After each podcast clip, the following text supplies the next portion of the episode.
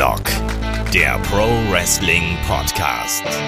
Ja, hallo und herzlich willkommen zu Headlock, dem Pro Wrestling Podcast, Ausgabe 533. Heute blicken wir zurück auf die Geschehnisse nach WrestleMania. Machtkämpfe. Vince McMahon zurück im Creative, AEW veranstaltet in Wembley. Wir sprechen darüber, was zuletzt passiert ist. Mein Name ist Olaf Bleich, ich bin euer Host. Bei mir ist der Markus Gronemann. Wunderschönen guten Tag, Markus. Hallo. Und wir haben heute ein Fly-In hier an Bord, nämlich der Kai ist wieder da, frisch aus den USA.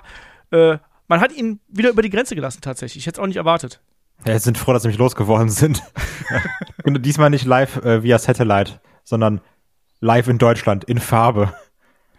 Richtig. Und du klingst auch direkt äh, glockenheller als äh, noch via Headset oder via Instagram Reel. Aber Kai, das muss man sagen, äh, hervorragende Arbeit, die du da geleistet hast auf unserem Instagram-Kanal. Ich glaube, du hast sehr, sehr vielen Leuten da eine sehr, sehr gute Zeit bereitet. Ja, also ich fand es auch wirklich cool, dass so viele Leute, und es ist nicht dieses klassische, oh, so viele haben geschrieben und dann waren es drei oder sowas. Ey, wirklich teilweise über 50 Nachrichten von Leuten, die einfach nur geschrieben haben, super, danke für die Einblicke, das macht so viel Spaß, die sich dann auch mehrfach bedankt haben. Also gerade nach dem ganzen Chaos am Anfang mit vier Flugverschiebungen und Umbuchungen und ach du meine Güte, ich fliege erst zwei Tage später, bis es dann doch geklappt hat. Und auch da natürlich, ne, Podcast und Labern ist ja eine andere Sache, aber dann so Instagram-mäßig in so eine Selfie-Kamera in seinem Handy reden, ist dann doch noch mal komischer und fühlt sich ein bisschen unnatürlich an, gewöhnt man sich aber auch dran und dann die ganzen äh, Reels und so zu machen. Also wirklich geil, wie die Leute da äh, Lob ausgesprochen haben, die Sachen geliked haben, immer mit abgestimmt haben. Ich habe da auch so ein paar verschiedene Abstimmungen gemacht zu verschiedenen Sachen. Also wirklich ähm, da auch vielen, vielen Dank für das ganze Lob, was ihr geschickt habt über die ganzen Kanäle. Hast du schon Sponsoring-Anfragen bekommen? Waren schon Y-Food, Holy, äh, HelloFresh und ich weiß nicht was, waren sie schon alle bei dir? Ich hoffe. Also, und wenn natürlich, würde ich es dir nicht sagen. Wenn ich es alles an dir vorbeischmuggeln darf, was heißt an dir, an euch, auch an Markus, äh, vorbeischmuggeln. Kai, sponsored by Holy. Genau. Weil also ich musste eher an, an Snickers und Cinnamon Crunch nach dem Wochenende. Jetzt auch bei mir noch immer so ein Cinnamon Crunch Hintergrund. Auch in so komplett ernst, rede ich so aber ein richtiges ernstes Thema. Und im Hintergrund läuft so ein Cinnamon Crunch Luchador rum. ja, kann alles passieren. Wir bei Headlock verkaufen es natürlich äh, Sowieso, das gehört eh dazu. Eh. Ähm, wir kommen jetzt einmal hier zum, zum Ernst der Lage. Also erstmal, was steht bei uns noch an? Außer äh, Instagram-Action und anderer Kram und dieser Podcast hier natürlich. Nächste Woche planen wir einen Fragen-Podcast, weil wir haben gemerkt, es ist gerade ein bisschen Redebedarf, habe ich den Eindruck. Und deswegen äh, nächste Woche Fragen-Podcast und ihr wisst, wie das geht mit den Fragen. Wir haben schon einen Haufen drin, aber ist noch Platz. Und deswegen schickt gerne eure Fragen an fragen.headlock.de. Das ist unsere E-Mail-Adresse. Oder geht bei uns auf den Discord. Ähm, da gibt es einen Feedback-Fragen-Kanal. Schreibt vor eure Frage den Hashtag AskHeadlock, damit ich es besser finde und schneller einsortieren kann. Ähm, und dann kommt der ganze Krempel hier rein. Nächste Woche dann äh, Fragen-Podcast. Und idealerweise die Fragen so bis Mittwochabend einschicken, damit wir die noch sortieren können, damit wir auch noch ähm, den Podcast entsprechend aufnehmen können. Ansonsten, was hatten wir zuletzt noch? Ähm, wir hatten nicht nur die aktuelle Berichterstattung über WrestleMania, über den Verkauf von WWE. Wir hatten auch NXT Stand and Deliver und Ring of Honor Supercard of Honor natürlich, auch Patreon und Steady. Und nächste Woche, da plaudert der Kai dann auch mal aus dem Nebkästchen hier bei No Holds Barred. Ähm, Kai, hast du auch so ein paar lustige Sachen abseits vom Wrestling erlebt eigentlich? Ich habe sehr viele lustige Sachen abseits vom Wrestling erlebt. ähm, viele komische Leute. Ich habe äh, ja auch das eine Bild in die Story gepackt mit dem Typen, der beim Las Vegas Strip gelaufen ist und mit Two-Time World War Champion, ähm, das war als Amerika-Shirt. Ähm, auch da übrigens, also die Sachen kann man auch noch alle nachholen. Ich habe die alle in die Highlights gepackt und die Reels kann man auch noch schauen. Ähm, also ich habe sehr viele kuriose Sachen noch erlebt. Okay, du warst auch in Las Vegas, muss man sagen. Also ja. äh, Tiger oder Löwe oder so gekidnappt? Äh, das nicht, aber gemerkt, dass Leute das gar nicht so witzig finden, wenn man die so halb beim äh, Glücksspiel beobachtet. okay. Da kriegt man sehr okay. viele böse Blicke für, weil die Leute auch selber wissen, ich verzock hier gerade alles. Weil wenn du hinter so einem Typen stehst, der in einem Automaten 700 Dollar hat und nur doof auf den Knopf drückt und einmal auf den Knopf drücken 9 Dollar kostet, ähm, weiß der zwar, dass das nicht gut ist, aber ihm wird es nochmal anders bewusst, wenn man so ein bisschen hinter ihm steht und ihm dabei zuschaut. Und dann guckt er dich auch ganz böse an. Okay. Okay, also ihr merkt, da gibt es noch einiges zu erzählen. Da wird auch der Chris dabei sein wahrscheinlich. Dann haben wir noch das Magazin Match of the Week. Aber jetzt natürlich erstmal zurück hier zum aktuellen Geschehen, weil es ist ja einiges passiert. Markus, wir beiden Hübschen, wir haben ja hier schon äh, unsere, also du vor allem, unsere Informationspflicht erfüllt in der vergangenen Woche mit dem großen Analyse-Podcast äh, zum Verkauf von WWE. Aber Markus, man muss sagen, da hat sich auch noch ein bisschen was mehr ereignet, gerade in der Personalie Vince McMahon. Ja, absolut. Also ähm, wir haben ja schon gesagt, ähm, kommt er zurück zu Creative. Er hat selbst gesagt ja und nein, also nur sozusagen auf, auf hohem Flugniveau, aber nicht so weit unten. Und dann haben wir montags gehört, also jeder, der Raw gesehen oder auch irgendwie nachgelesen hat, der mitbekommen, das war nicht unbedingt ähm, ja die beste Raw After Mania Sendung und Kai war ja auch äh, im Publikum vor Ort, hat ja auch ähm, Vorgespräch schon ein bisschen erzählt, mir zumindest, ähm, ja, dass man es auch in der Halle gemerkt hat. Und ja, wir haben dann noch rausbekommen, äh, kurz nachher, also Vince war natürlich in LA vor Ort und hat sich dann gedacht, ach komm, setze ich mich ein bisschen zu Raw rein, setze mir mein Headset auf, produziere mal ein bisschen, äh, schreibe die Show mal während dem, äh, während sie läuft noch ein bisschen um, schmeiße ein paar Matches raus, packe ein paar andere Matches hinein und dann gab's überraschenderweise die nicht ganz so qualitativ gute Folge als Resultat. Ja, und vor allem an Raw After Mania sind ja auch einfach sehr, sehr hohe Ansprüche geknüpft. Und Markus, du hast gerade schon richtig gesagt, also Kai war ja vor Ort. Hat man das mitbekommen? Also gab es da so die, die, die Flüsterpost, wie man so schön sagt, einmal quer durch die Arena, wo es heißt so, ey, hier ist doch irgendwas falsch, ich habe gehört, oder irgendjemand hat berichtet, Vince McMahon ist wieder da. Hat man das da vor Ort mitbekommen oder hat man sich einfach nur gedacht, boah, die Show ist gar nicht so gut, wie ich mir erhofft habe? Also jetzt wirklich über Winnie Mac selbst wurde da weniger geflüstert, aber du hast gemerkt, alle gingen in diese Show rein und hatten Bock. Ne? Alle waren so, gib uns Raw After Minute. Ich sag mal, wir haben ja auch eine Aufgabe als Crowd, ne? Und dann kam Triple H raus mit dieser Promo und es war so ein bisschen, hm, ja, okay, keine Ahnung, red halt, ne? So, ja, ja, bleibt alles so, wie es ist, okay, abwarten, ne? Ähm, dann ging es ja auch los mit dem Roman-Segment. Äh, Triple H kündigt relativ witzig Roman Reigns an, nimmt natürlich das ganze Buden mit. Denkst du, ach, guck mal, da kommt er noch mal raus. Es gibt noch mal Cody, der rauskommt mit dem Theme, was live so unmenschlich geil knallt, ne?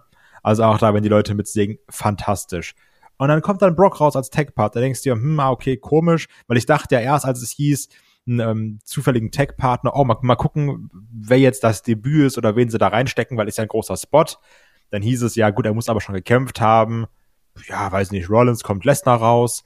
Denkst du dir, ach cool, ist ja eine heftige Ansetzung, ne? Cody und Lesnar gegen Roman und Solo Sikoa, nicht schlecht. Und da waren die Leute erstmal noch gut drauf, weil man dachte, ach witzig. Und als man dann gemerkt hat, yo, es gibt jetzt hier Omis gegen Elias, Bobby Lashley gegen, gegen Ali, so in so einem Impromptu-Match. Rollins kommt raus und lässt sich besingen, ganz komisch nur, und geht dann wieder. Ähm, du hast dann gemerkt, von Segment zu Segment ging immer mehr die Luft raus und er hat sich gedacht, was gucken wir hier gerade?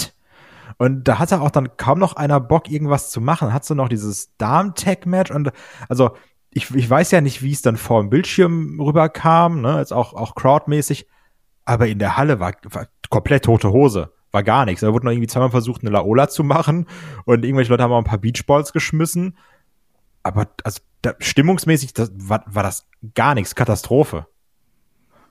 Ja, also so war es auch am Fernseher, kann ich sagen. Also es hat sich nicht angefühlt wie eine Raw After Mania, sondern es hat sich halt einfach angefühlt wie eine normale Raw-Episode und keine der guten. Wie eine Sorte. schlechte normale genau. Raw-Episode. genau, das war eben das Problem. Und was ich gerade ange angesprochen habe, ne, also es ist ja auch so, man, man hofft sich ja auch so Überraschungen und man will ja auch bei Raw After Mania nicht nur diese diese Energie von WrestleMania nochmal haben. Ich finde es total legitim, dass man da auch ein bisschen die, die Gesichter nochmal zeigt quasi und nochmal da was probiert und so, aber, aber auch da, also ich habe es auch gerade schon im Vorspiel zu, zu Markus gesagt, ne? Und ich habe es ja auch schon mal so ein bisschen auch bei Instagram erwähnt. Mir war nicht bewusst, und es war auch natürlich gepaart mit, wir sind in LA und es ist Mania-Wochenende, wie over LA Night ist. Ne? Ich bin an diesem Wochenende auch schon bei SmackDown LA Knight Fan geworden und hab mir die ganze Woche gedacht, zeig mir bei Raw After Mania endlich LA Knight, damit die ganze Halle dumm Yeah chanten kann, ne? Weil es, es gibt ja immer bei den Hausshows auch, dass einer dann ruht, ne, wie Ric Flair, und dann macht's da einer nach, dann macht's da einer nach, es geht durch die ganze Halle. Und das hattest du jetzt eben bei den ganzen Shows, egal SmackDown, äh, irgendwo im Superstore, ganz egal wo, hattest du das halt immer mit diesem Yeah von LA Knight. Einer macht das, dann ganz hinten links macht einer, dann macht's ein anderer. Ne? Und auch immer mit Leuten, wo du dich unterhalten hast, war der Tenor, ja, müssen uns schon LA Knight geben, ne? Bei Raw einmal, damit wir das richtig dumm bechanten können.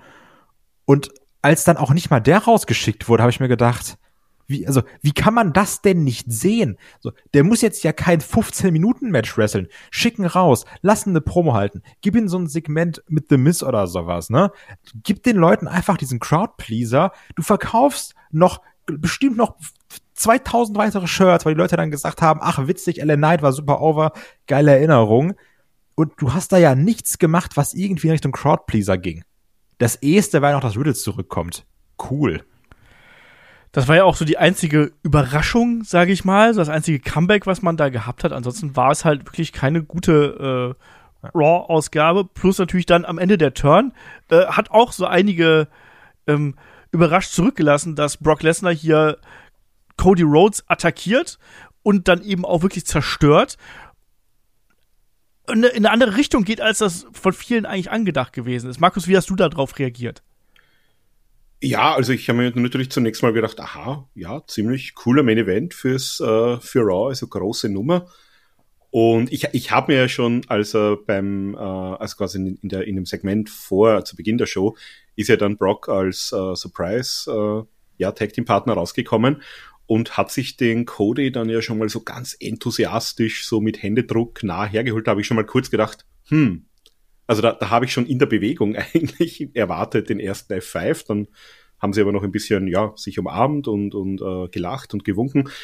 Und ja, also das Ende war halt dann ein bisschen so eine typische McMahon-Show. Ähm, vom Engel her also auch so dieses äh, wirklich hereinhämmern, diese zehn, das war eine zehnminütige Zerstörung und nochmal und nochmal und nochmal, bis sozusagen wirklich der, der Dümmste gemerkt hat, ja, Lesnar hat jetzt gerade Cody Rhodes attackiert. ähm, und zu LA Knight noch ganz kurz, also ähm, das ist halt auch wieder so ein bisschen diese Vince McMahon-Psychologie, weil man darf auch nicht vergessen, der hat den Call-Up bekommen, wurde dann zunächst mal in diese Maximum äh, Mail Models reingesteckt, äh, weil McMahon offenbar dachte, ja, der, der kann gut reden. Dann hat er mir diese, diese furchtbar dummen Dinge äh, aufsagen lassen. Und da hat er offenbar dann mal nicht so performt, wie sich der Vince McMahon das gedacht hat. Und dann hat er ihn ja gleich wieder rausgeschrieben und gesagt, nein, der Scheiße, der kann keine Promos halten, weg mit dem. Und ich denke mir halt, also entweder, ja, der, der hält einerseits wahrscheinlich dann von diesem LA Knight nicht viel. Und wenn er den jetzt sozusagen rausschickt und der super over ist, dann müsste er ja sich gegenüber, äh, zumindest, zumindest sich selbst gegenüber ja eingestehen, dass er sich geirrt hat, dass der doch nicht so scheiße ist, wie er glaubt. Also könnte ich mir denken, hat er sich gedacht, nein, den lassen wir einfach äh, ganz weg, dann äh, gibt es da keine unangenehmen Dinge, mit denen ich mich irgendwie beschäftigen muss. Also ist jetzt meine meine Überlegung, wenn ich irgendwie so mir, mir denke, was könnte sich ein Vince McMahon in der Situation über einen LA Knight denken, dann komme ich zu dem Schluss. Ja, das äh, halte ich gar nicht für so unwahrscheinlich. Damals ja als Max Dupree äh, oh aufgetreten, ja? also auch mit dem Kieks am Ende, also das muss dann schon sein. Nee, Aber äh, ja. Also was ich halt nicht verstehe, ne? Also ich will jetzt auch gar nicht dieses, äh, dieses klassische Vince McMahon ist blöd und der soll verrecken, dann ist WWE wieder toll. Die letzten acht Monate waren das Land, wo Milch und Honig fließt. Jede Raw-Ausgabe habe ich achtmal geschaut, weil ich nicht klar kam, wie geil die war. Ne? Also war nicht. Ne? Auch Raw war noch Müll teilweise. Müssen wir nicht drüber reden.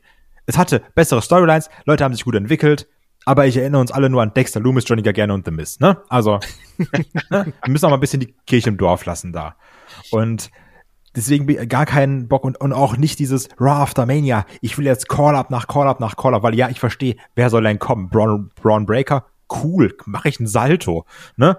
Also, ich verstehe das schon, so die, die goldenen Zeiten sind vorbei, wo du sagst, wir holen jetzt einen Alistair Black und einen Adam Cole hoch und keine Ahnung was, ne?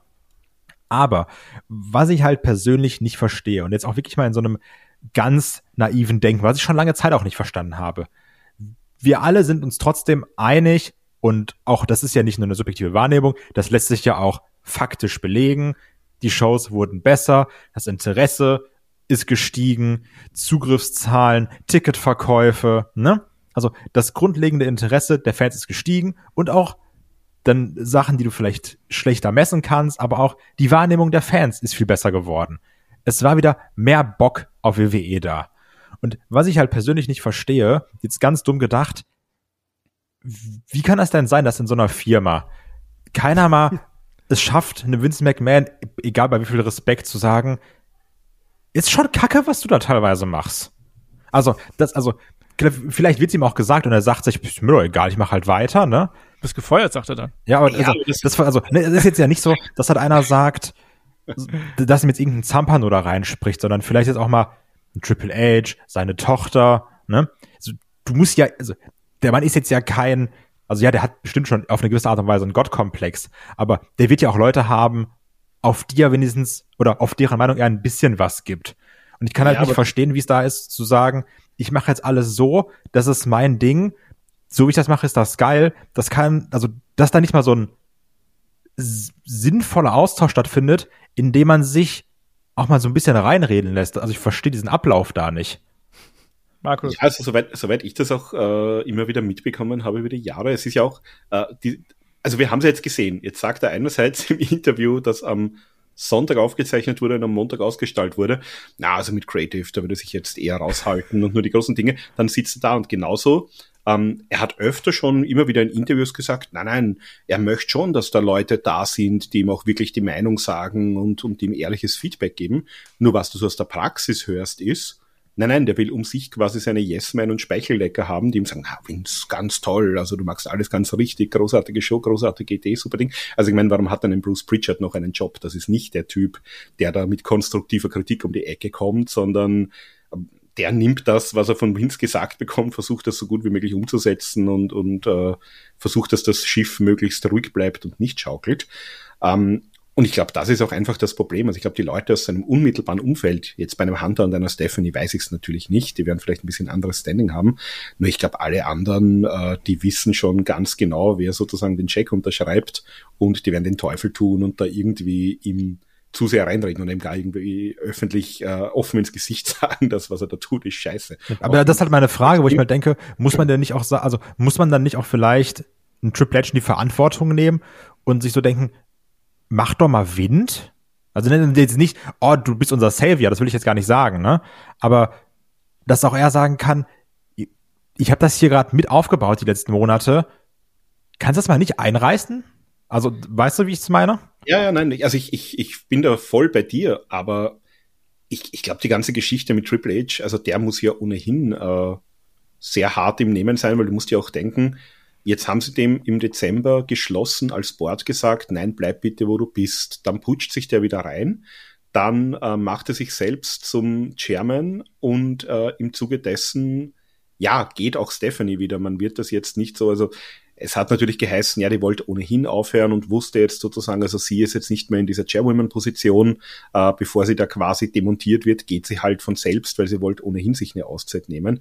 Ähm, jetzt sitzt aber deren Ehemann sozusagen immer noch an Bord und in einer, in einer wichtigen Rolle. Also ich glaube, allein das muss ja von der Familiendynamik her unglaublich schwierig schon sein. Ähm, und dann darf man halt auch nicht vergessen, da geht's ja nicht nur um dieses Ego, sondern äh, Triple H ist ja da auch monetär drin. Der hat eine Managementposition, der hat natürlich auch einen Vertrag, der bekommt eine ganze Menge Kohle. Der bekommt zum Beispiel jetzt auch, wenn dieser Deal dann äh, bis ja, Anfang 24 äh, über die Bühne geht mit Endeavor, bekommt er zum Beispiel einen Bonus von 5 Millionen Dollar ausgezahlt. Das ist natürlich auch nicht nichts. Ähm, das heißt, ich nehme mal an, der wird sich halt so gut es geht irgendwie zusammenreißen, wir kennen ja auch diese, diese persönliche Dynamik zwischen Vince und, und Paul Levesque nicht, wie die wirklich miteinander umgehen, wie die miteinander sprechen. Ähm, ob ihm der auch mal wirklich überhaupt ehrlich die Meinung sagt oder ob der halt einfach genau weiß, was die Reaktion ist. Und klar, na, klar, also da, da können wir natürlich nur mutmaßen, nur, also das wirkt dann ja so ein bisschen, wenn du es jetzt blöd weiterspielst, wie so eine Art äh, Silent Quitting von einem Triple H. Dieses, ja, ich hätte gutes Geld, da mache ich jetzt wieder Dienst nach Vorschrift oder versuch halt so gut wie es geht. Ne? Na, vor allem, was, was ist denn seine, also was sind denn wirklich seine Optionen? Ich glaube nicht, dass der jetzt in der Lage sein wird, wenn er dem Vince jetzt 500 Mal sagt, das, was du machst, ist scheiße, lass das, äh, ich weiß es besser. Ich glaube, das ist nicht die Art und Weise, wie du einem Vince McMahon irgendwie ins Gewissen redest. Nee. Und, und die Alternative ist halt, ähm, ja, wenn er zu sehr aufmuckt, was wird denn passieren? Am Ende des Tages sitzt der Vince McMahon sowohl jetzt immer noch bei der WWE als auch dann im zukünftigen Unternehmen am längeren Hebel. Und den Machtkampf, wenn er es darauf anlegt, den wird er ganz klar verlieren, weil er ihn einfach allein von der, von der Firmenstruktur her nicht gewinnen kann. Klar. Also ein, ein Endeavor wird jetzt nicht den Deal platzen lassen, weil ein, ein Triple H groß aufmuckt. Ähm, das heißt vielleicht reine Mutmaßung. Vielleicht sagt sich der auch jetzt, okay, ich bleib genau da, wo ich bin, in meiner Position, wo ich jetzt bin, als, als Chief Content äh, Officer, als Head of Creative. Und ich sitze das jetzt einfach so lange aus, bis der Vince entweder, ich sag's mal ganz hart an, ja, stirbt. Nicht, dass wir es ihm wünschen, aber der geht halt auch schon auf die 80 zu. Ähm, bis der irgendwann vielleicht in den Bayern sagt, okay, ich bin jetzt, weiß ich nicht, über 80, Mitte 80, ich habe keinen Bock mehr. Und dann ist er aber da und kann sozusagen äh, das Schiff übernehmen. Weil wenn er jetzt geht oder sich jetzt zu sehr auflehnt, ja, dann kann er darauf hoffen, dass man ihn irgendwann mal vielleicht, wenn, wenn Not am Mann ist, wiederholt. Kann aber auch passieren, dass man das nicht tut. Also vielleicht ist es auch einfach Strategie, dass er sagt, äh, zumindest das Alter ist auf meiner Seite, ich schaue mir das noch ein paar Jahre lang an. Das halte ich für gar nicht so unwahrscheinlich, ehrlich gesagt. Und wie du gesagt hast, er hat, er hat keine Alternativen. Also auch was da manchmal gerne zurechtgesponnen wird, dann soll der doch eine eigene Promotion aufmachen oder die sollen mal gucken, wie es ohne ihn läuft. Ja, es wird halt ohne ihn laufen. Ne? Und wir haben die äh, Verbrüderungssprüche von Ari Emanuel äh, jetzt gehört von Endeavor, ne? Äh, dass er unbedingt Vince McMahon dabei haben wollte. Also das war ja da auch eine, eine wichtige Personalie ganz offensichtlich. Ne? Und ich gehe auch davon aus, dass Triple H jetzt erstmal sagt, gut, Geld stinkt nicht, ne? ich nehme natürlich auch das Geld mit. Er wird nirgendwo so viel Geld verdienen äh, und so viel Verantwortung tragen, wie er es jetzt da macht. Ähm, und auf der anderen Seite, ja, die Perspektive ist ja da. Ne? Also, ob, wir wissen nicht genau, wie es in fünf in Jahren aussieht, wie es in zehn Jahren aussieht. Ähm, Triple H ist dann irgendwann Mitte 50, Vince McMahon ist dann irgendwann Mitte, Ende, Ende 80. Ähm, irgendwann wird es halt nicht mehr gehen. Und ich glaube wirklich, es, es wird an, bis zu dem Punkt kommen müssen, ganz offensichtlich. Und wir haben ja noch ein paar andere Veränderungen auch innerhalb der Shows gesehen, also gerade jetzt bei, ähm, bei Raw natürlich, wo ja der Punkt auch gewesen ist, dass ja auch Bailey ursprünglich geplant gewesen ist. Dann ist sie einfach quasi von der Karte gestrichen worden, Damage Control plötzlich nur noch Dakota Kai und Io Sky. Ähm, Bailey dann auch mit merkwürdigen Tweets. Ähm, da haben sich schon einige gedacht, Mensch, komm, wir machen hier gleich noch die Kündigung daraus. Ähm, wurde nicht bestätigt. Das heißt auch, dass Bailey weiterhin unter Vertrag ist und dass da nichts in Richtung Kündigung oder Entlassung im Raum steht. Ja, ja so, soweit ich, also ich habe das jetzt im, im aktuellen Observer, ähm, ist das natürlich auch eine große Story und da ist zum Beispiel gestanden, es war ursprünglich geplant, ein äh, sozusagen ein Turnier für eine neue Herausforderin äh, für Bianca Belair. Da ja. hätte es zwei Three-Way-Matches geben sollen, äh, wo jeweils, glaube ich, äh, Io Sky in einem und Dakota Kai in einem hätte sein sollen und ah, ich glaube, Candice und ich, ich habe es jetzt nicht im Kopf, aber auf jeden Fall ähm, äh, zwei Trios-Matches hätte es geben sollen. Äh, die hat Winston offenbar gestrichen, hat dann dieses Tag-Team-Match das gemacht, wo es dann offenbar um eine äh, Women's Tag Team Title Shot gab und Bailey war vor Ort, die hat man aber quasi nicht mehr rausgeschickt. Und so wie es aussieht, weil man darf auch nicht vergessen, Io Sky war ewig lang bei NXT, ist nicht hochgerufen worden, wollte schon wieder zurück zu Stardom. Uh, Dakota Kai hat man überhaupt gefeuert. Diese Damage Control Geschichte hat ja Bailey schon längere Zeit gepitcht. Ähm, das ist auch nicht irgendwie uh, aufgenommen worden. Und ja, also das ist im Prinzip jemand, wo Vince offenbar gesagt hat, aus, mit Io Sky sieht er nichts im Main Roster, die Dakota Kai, da, der sieht er gar nichts, die hat er entlassen. Und die sind ja jetzt auch bei Raw sozusagen mehr oder weniger, die waren vor kurzem noch Champions und sind jetzt mehr oder weniger als, ja, fast gesquashed worden. Also da kann man schon sagen, ähm, da ist ein Vince McMahon wieder da und sagt, okay, den Leuten sehe ich nichts. Äh, warum sind die auf meiner Show? Warum haben die eine prominente Rolle? Diesen Stable mit Bailey, da halte ich vielleicht auch nichts davon. Die Bailey soll gleich mal äh, da gar nicht mit rauskommen. Ähm, das kann halt alles sein. Und das wiederum, also jetzt, wir haben jetzt auch in der, in der Analyse viel gesprochen über, wird es irgendwie Cuts geben, ähm, und da haben wir eher gesagt, ne, das wird im Front Office äh, irgendwie passieren, dass man da Abteilungen zusammenlegt. Auf der anderen Seite, es gibt natürlich schon einige Leute, die auch unter einem Vince McMahon noch entlassen wurden. Da war ein Bray Wyatt dabei, da war ein Braun Strowman dabei, da war eine Dakota Kai dabei. Und Jetzt ist der aber wieder da, sozusagen an der Macht, auch, hat auch wieder mehr Zeit, sich offenbar mit dem aktuellen Produkt zu beschäftigen. Ähm, also ein, in, in, im Falle von ein paar von diesen Leuten wäre ich vielleicht zumindest eine Spur nervös. Gerade ein Bray Wyatt, der ist jetzt auch verletzungsbedingt ausgefallen, da musste man ein Mania-Match äh, canceln. Wir wissen ja nicht, was er da wirklich für eine Erkrankung hat. Aber wenn dann Vince McMahon kommt und sagt, okay, den haben wir jetzt für einen Haufen Kohle wieder unter Vertrag genommen, äh, der ist gesundheitlich immer wieder angeschlagen, mit dem können wir nicht rechnen. Das Gimmick, ja, hat am Anfang gut funktioniert, aber irgendwie sind die Leute auch nicht mehr so dahinter. Ja, dann würde ich nicht ausschließen, dass es da vielleicht doch auch wieder Cuts gibt, allein um zu sagen, nein, den habe ich rausgeworfen. Ähm, also warum soll ich den jetzt wieder hier in der Show haben? Also heißt das, also das, das wäre ja schon quasi ein Affront eigentlich. Das wäre ja eine, wie ein Federhandschuh gegen Triple H. Also, ne, Vince McMahon feuert die, ähm, Triple H holt sie wieder zurück und jetzt, wir haben immer gesagt, ja, guck mal, Triple H, ne, der Papa, der macht all das wieder rückgängig, was der, was der Opa quasi ja. äh, verbrochen hat und holt die Stars wieder zurück, die uns am Herzen gelegen sind, Bray Wyatt und so weiter und so fort. Und das aber jetzt auch sehr verblümt. Äh, ich weiß, ich weiß, ne? ist, also ist, ab, ab, ist, Absicht, ist absichtlich okay. äh, polemisch ausgedrückt, absolut. Weil er hat ja auch genug ab Müll zurückgeholt ja, es hat halt auch einfach vieles nicht funktioniert, was, was, was er da zurückgeholt hat. Ne? Also auch mit Johnny Gargano ist, glaube ich, das äh, absolut prägende Beispiel. Ähm, der ist gekommen, hat einen Pop bekommen und danach hat er eben schlechte Storylines bekommen und ist irgendwo in der Midcard versackt. Ähm, ist halt einfach so. Ähm, nee, aber was ich sagen wollte, äh, Markus, glaubst du wirklich, dass wir hier so, eine, so einen offenen das ist ja dann schon offener Führungsstreit äh, Streit eigentlich zwischen Triple H und Vince McMahon. Wenn Vince McMahon jetzt sagen würde, ich schmeiße jetzt plötzlich wieder die Leute raus, die du vorher eingestellt hast, ist das schon ein ziemlich deutlicher Schlag in meinen Augen. Ja, also wie gesagt, das ist jetzt auch nur reine äh, Spekulation auf meiner Seite. Aber man darf halt auch nicht vergessen, also gerade jetzt auch äh, dieses neue Unternehmen, äh, WWE, UFC, äh, Newco, ähm, die haben natürlich auch einen wirklichen Kosten- und Effizienzdruck. Und wenn, wenn man da jetzt hergeht und sagt zum Beispiel, ich weiß ja nicht, was ein, ein Bray Wyatt jetzt bekommt, aber der war zumindest zu dem Zeitpunkt, als wir ihn entlassen hatten, glaube ich, einer der, der drei bestbezahlten Leute, die man unter Vertrag hatte, oder zumindest äh, ziemlich hoch ange, äh, angesiedelt. Ähm, und wenn man jetzt sagt, okay, wir haben da einen Main Eventer, der fällt uns des Öfteren aus, ähm, der performt vielleicht eh nicht so, wie wir das haben wollen, na, dann kann ich das natürlich einerseits auslegen als, okay, du holst ihn zurück und ich schmeiße ihn wieder raus. Aber am Papier kann man das natürlich hervorragend rechtfertigen mit, naja, wir optimieren hier einfach Kosten, wir entfernen einfach Main-Eventer, die nicht auf dem Level performen. Äh, das kann ich in, in super tollen BWL-Sprech wahrscheinlich verpacken, äh, solche Entscheidungen. Also ähm, das muss man ihm ja nicht unbedingt so auslegen können, aber natürlich unterschwellig wird es vielleicht klar sein, was damit gemeint ist. Also sollte das jetzt passieren, natürlich. Das habt auch keine, kein, nichts darüber gehört. Das sind einfach Dinge, die für mich, die mir jetzt logisch erscheinen würden.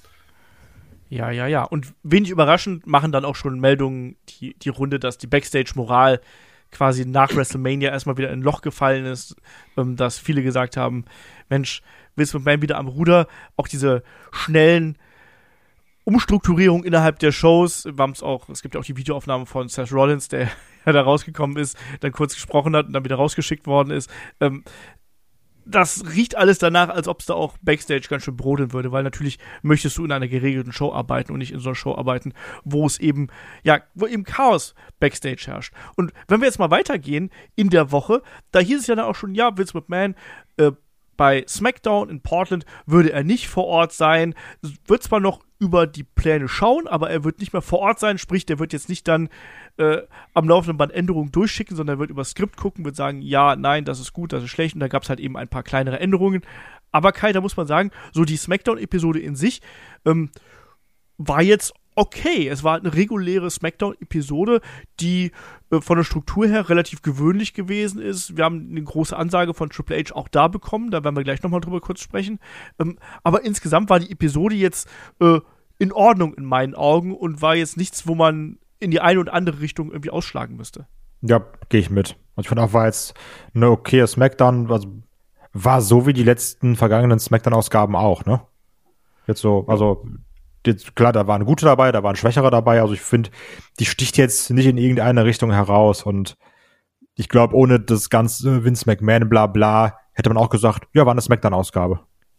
Ja, also klar, man kann sich jetzt darüber streiten, ob es da noch irgendwelche personellen Entscheidungen gegeben hat, die von Vince McMahon abgesegnet worden wären, aber habe ich nicht so gesehen. Ich habe einige gelesen, die gesagt haben, ja Mensch, Imperium verliert so klar, äh, das muss doch von Vince McMahon der Fall gewesen sein. Ich so, nee, das ist halt der Aufbau für wahrscheinlich ein weiteres Match zwischen Gunther und Sheamus dann bei, äh, bei Backlash in näherer Zukunft. Finde ich einen relativ gerades Booking so insgesamt, was man da gemacht. Genauso auch mit der Bloodline-Geschichte, dass man da nochmal weitergeht. Jay Uso weiterhin als Wackelkandidaten darstellt, der dann aber doch auf der Bloodline bleibt und eben seinen Stiefel durchzieht. Matt Riddle, der da mit reinkommt. Und auch da, äh, wir hatten da auch schon so ein bisschen Diskussionen auf dem Discord. Matt Riddle und die Bloodline, die hatten ja ihre Geschichte. Deswegen kann ich es auch verstehen, dass man den da wieder reinsteckt quasi und dass man ihn da wieder als Helfer in diese ganze Geschichte mit reinwirft, oder Kai? Also wir haben da ja. in der Vergangenheit viel drüber berichtet. Genau, das wurde ja auch von der Bloodline rausgenommen, dann hat er auch was zu tun, also ich sehe da jetzt auch kein Problem drin. Ja. ja. Und was dann auch ganz, ganz wichtig ist, ähm, bevor, bevor das noch untergeht, ähm, hier gerade diese ganze Cody-Thematik, ne? Also weil, ja, ich bleib dabei, das mit Cody war auch ein riesiger Downer meiner Meinung nach, ne? Ähm, man darf aber auch nicht vergessen, ähm, ist natürlich nicht, reprä nicht repräsentativ. Für mich persönlich war das großer, großer Müll, dass Cody da nicht gewonnen hat. Weil ich Bei fand, WrestleMania meinst ja, du? Ja, genau. Weil das wäre der Moment gewesen. Und Stand jetzt sage ich auch, sollte er bei SummerSlam gewinnen, ist der Moment nicht so groß. Sage ich jetzt. Gucken, was irgendwann anders ist, ne? Und bei WrestleMania 40? Ja. Auch da sage ich jetzt noch mal ein Jahr Roman als Champion. Ähm, aktuell, das ist alles jetzt meine aktuelle Wahrnehmung, weil ich natürlich auch live da war und dann ist man anders enttäuscht. Aktuell bin ich ein bisschen genervt vom Roman Tribal Chief Gimmick durch die Sache, weil es jetzt, also dieses Schema F, dass ich über lange Zeit gesagt habe, ja, okay, macht Sinn, passt auch, ne? Jetzt da vielleicht auch natürlich gepaart mit, es ist nicht das Outcome, was ich haben wollte, ne? Spielt auch ganz viel Subjektivität da rein. Aber dieses klassische, yo, Eingriff, Solo wird rausgeschickt, oh cool, dann ist er doch wieder da, ne? haben wir jetzt halt alles schon sehr oft gesehen. Keine Ahnung. Hätte er jetzt vielleicht gegen LA Knight gekämpft, wäre es mir egal gewesen, ne? Weil ich da jetzt dann anders drin wäre. Jetzt noch ein Jahr Roman Reigns als Champion, Puh, weiß ich nicht, ich das so geil fänden würde, ne? Aber ich weiß, auch, ich weiß auch gar nicht, ob das noch wirklich ein Jahr erzählen kannst. Also wir haben ja, ich habe das letztes Mal, glaube ich, ich glaube im Analyse-Podcast habe ich es mal kurz angesprochen am Rande. Ähm, da hat eh einer unserer User am Discord äh, eine ganz gute Analyse gemacht, wo er gemeint hat, na, die Idee ist offenbar so, solange Roman irgendwie seine Bloodline-Leute um sich hat, kann er eigentlich nicht verlieren, weil ihm immer irgendjemand sozusagen den Hintern retten wird. Und er kann eigentlich erst dann verlieren, wenn ihm die nach und nach wirklich alle wegbrechen. Und das ist ja auch so die, die Story, die hat man jetzt wieder ein bisschen geteasert. Dann hat Jane doch attackiert, also Sami Zayn.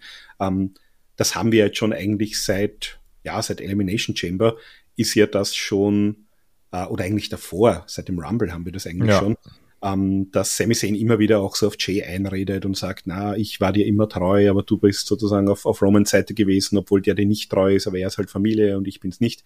Ähm, und ich glaube nicht, dass man diesen, diesen internen Bloodline-Split jetzt so lange noch äh, rauszögern kann. Also außer man findet noch irgendwo äh, ein paar andere Familienmitglieder, die sozusagen, das wäre noch sein Twist, dass ihm die alle wegbrechen und dann kommt er irgendwie mit, mit drei neuen Familienmitgliedern um die Ecke oder so. Naja, Jax, endlich. Oh, geil. Ja, also ähm, na, wir haben ja bei MLW haben wir zum Beispiel eine, eine samoanische Truppe, wobei die alle unter Vertrag sind und ich weiß nicht, ob man die, äh, also ich glaube MLW wird der WWE im Moment eher nicht einen, einen Gefallen tun und da Leute aus den Verträgen rauslassen, solange dann auch offene Gerichtsverfahren laufen.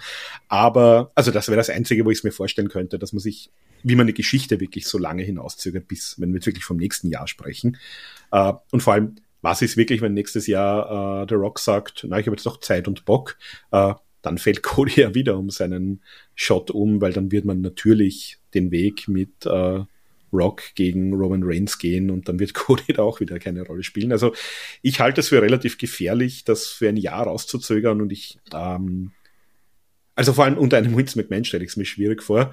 Äh, Hunter hatte gesagt, er hat da eine Story, aber ich weiß nicht, ob man diese Story, die ist ja jetzt schon über ein Jahr fast gelaufen, äh, die nochmal auf ein Jahr rauszuzögern, also das müsste dann wirklich schon, dann haben sie ihren Emmy verdient, wenn sie das wirklich und hinbekommen, dann haben sie da wirklich eine, eine Hollywood-reife Story geschafft. Und, und darauf wollte ich auch hinaus. Also die Sache ist, es ist jetzt ja keine Vince McMahon Kurzschlussentscheidung gewesen, fünf Minuten vor, vor Anpfiff zu sagen, Cody, du verlierst übrigens doch, ne? Sondern das war ja auch schon geplant und auch, von dem, was wir mitbekommen, auch die Cody Brock Lesnar Fehde war ja schon geplant. Ähm, schon seit einem Monat. Haben natürlich kaum Leute mitbekommen oder wurden kaum Leute eingeweiht.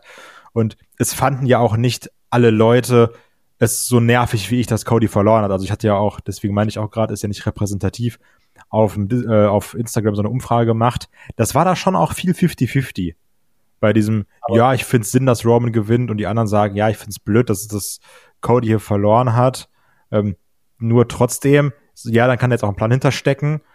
Aber ich sehe da auch nicht diese Möglichkeit zu sagen, wir ziehen das Ganze jetzt noch ein Jahr. Weil gerade natürlich auch gepaart mit dieser Enttäuschung, ne? Weil das ist dann irgendwann kein Heat mehr, sondern dieses, ich bin schon ein bisschen genervt, Heat. Ähm, ob du das jetzt noch ein Jahr weiter ziehen kannst, boah, weiß ich. Also ich finde schon bis zum SummerSlam halt mutig, weil wie gesagt, ich finde, Mania wäre eine gute Präsentation gewesen. Macht das Sinn mit dem, wir lassen Roman erst die Bloodline wegbrechen? Jo, absolut. Ich glaube, das kann man auch gut verkaufen. Das kann auch, glaube ich, gerade ein Roman durch Gestik und Mimik super gut verkaufen, wenn er merkt, ich bin jetzt hier immer mehr mit dem Rücken an der Wand.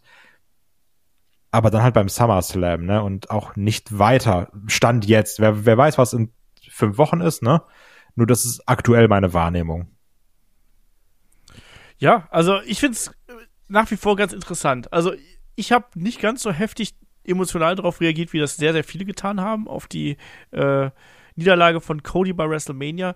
Und ich hatte auch schon vorher sehr stark geschwankt, weil ich finde, dass Cody nicht der Typ Wrestler und der Typ Charakter gewesen ist, der diesen ganz geraden Weg geht, der dann gleich beim ersten Anlauf hier den Champion-Titel holt, sondern Cody ist ja eben jemand, der über das Scheitern quasi zum Erfolg kommt und sich dann nochmal hochkämpft. Und deswegen macht auch diese Lesnar-Fehde für mich Sinn, auch wenn der Aufbau jetzt halt so bang gewesen ist. Aber ich hoffe, da gibt es ein bisschen mehr, außer Lesnar war wütend, dass er im Opener stehen musste und nicht, dass er äh, nicht im Main Event stand. Das fand ich ein bisschen fadenscheinig bei, ähm, bei SmackDown jetzt, sondern da muss schon noch ein bisschen mehr hinten dran kommen als das ganz alleine und ich hoffe, dass man das auch entsprechend tragen kann.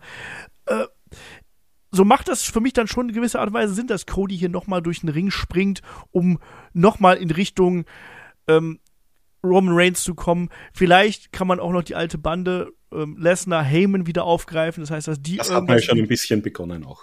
Ja. Ne?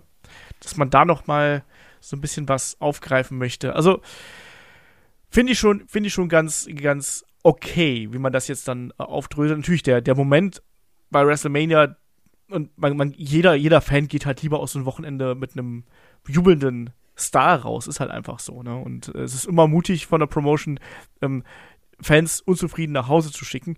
Und da muss man eben gucken, dass man irgendwas draus macht. Und ich hoffe, man macht noch was draus. Und ich glaube auch, klar, man wird diesen WrestleMania 39 Moment nicht nochmal kreieren können, ganz klar, weil der ist jetzt vorbei. Aber ich hoffe, dass man es trotzdem noch irgendwie schafft, ähm, in die Geschichte mit Cody und Roman noch mehr Feuer zu bringen. Weil das Match war geil, also das will ich gar nicht sagen, aber der Aufbau dahin, da hat mir was gefehlt und deswegen war es auch für mich nicht dieser, dieser Lightning in a Bottle, wie man so schön sagt, ne? also dieser eine große Moment, der das hat noch nicht für mich da, sich nach WrestleMania absolut angefühlt. Ich hoffe, das kommt dann äh, beim nächsten Aufeinandertreffen äh, der beiden. Aber ist ein anderes Thema.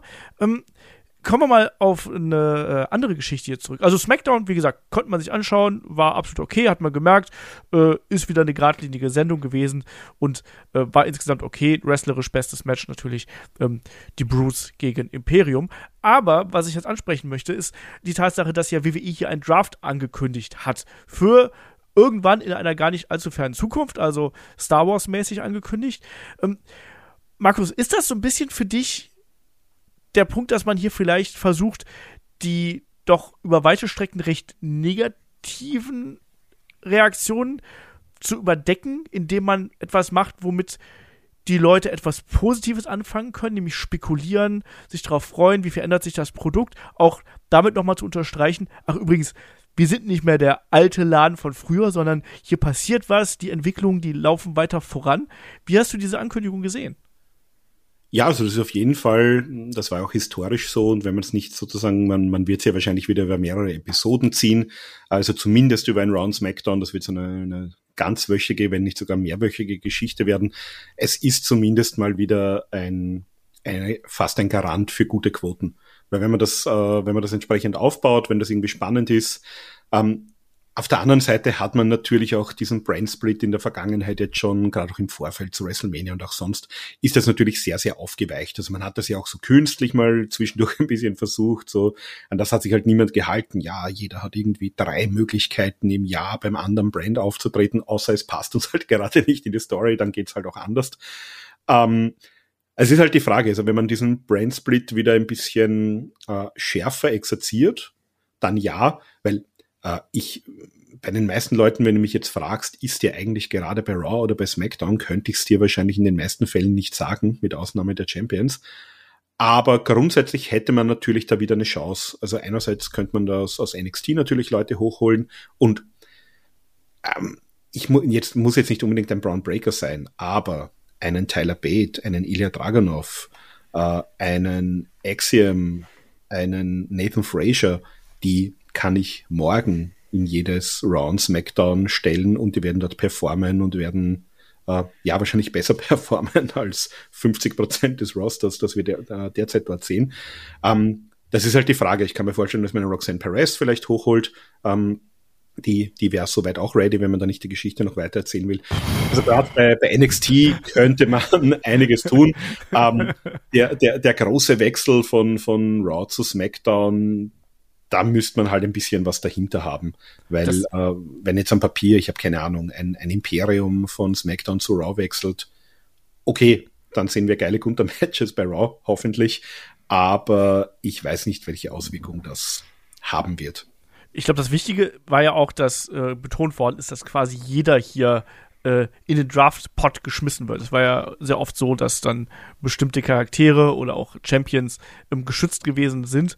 Ähm, das wird jetzt anscheinend nicht der Fall sein, deswegen soll es ja der größte Draft überhaupt sein. Ich muss hier ein bisschen widersprechen, also ich sehe es nicht so, dass, dass ein Axiom oder Nathan Fraser, Raw oder SmackDown bahnbrechend beeinflussen würden, muss ich ganz ehrlich sagen. Ich muss ich da erstmal widersprechen bei Roxanne Perez, weil wenn du die draftest, dann kannst du auch mich draften. Ach komm. Roxanne Perez sehe ich noch bedeutend mehr als, als in den beiden anderen genannten.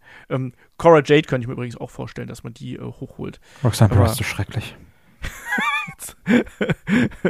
ähm, aber das ist jetzt ja mal eine, eine andere Geschichte. Mir, mir geht es halt Kai darum, ob man, hat man hier versucht, wieder so ein bisschen was Positives einfach in die Shows reinzubringen, um diesem negativen äh, entgegenzuwirken, auch wenn man ja Meldungen gelesen hat mit ja, das war, die Reaktionen waren so zu erwarten und auch mit negativen Reaktionen hat man gerechnet, gerade von der Core-Fanbase und so. Aber ist das jetzt so ein, so ein Gegensteuern in, in einer gewissen Art und Weise? Ja, also ich fand, es wirkte schon so ein bisschen nach dem Motto, jetzt darf Triple H nochmal ran.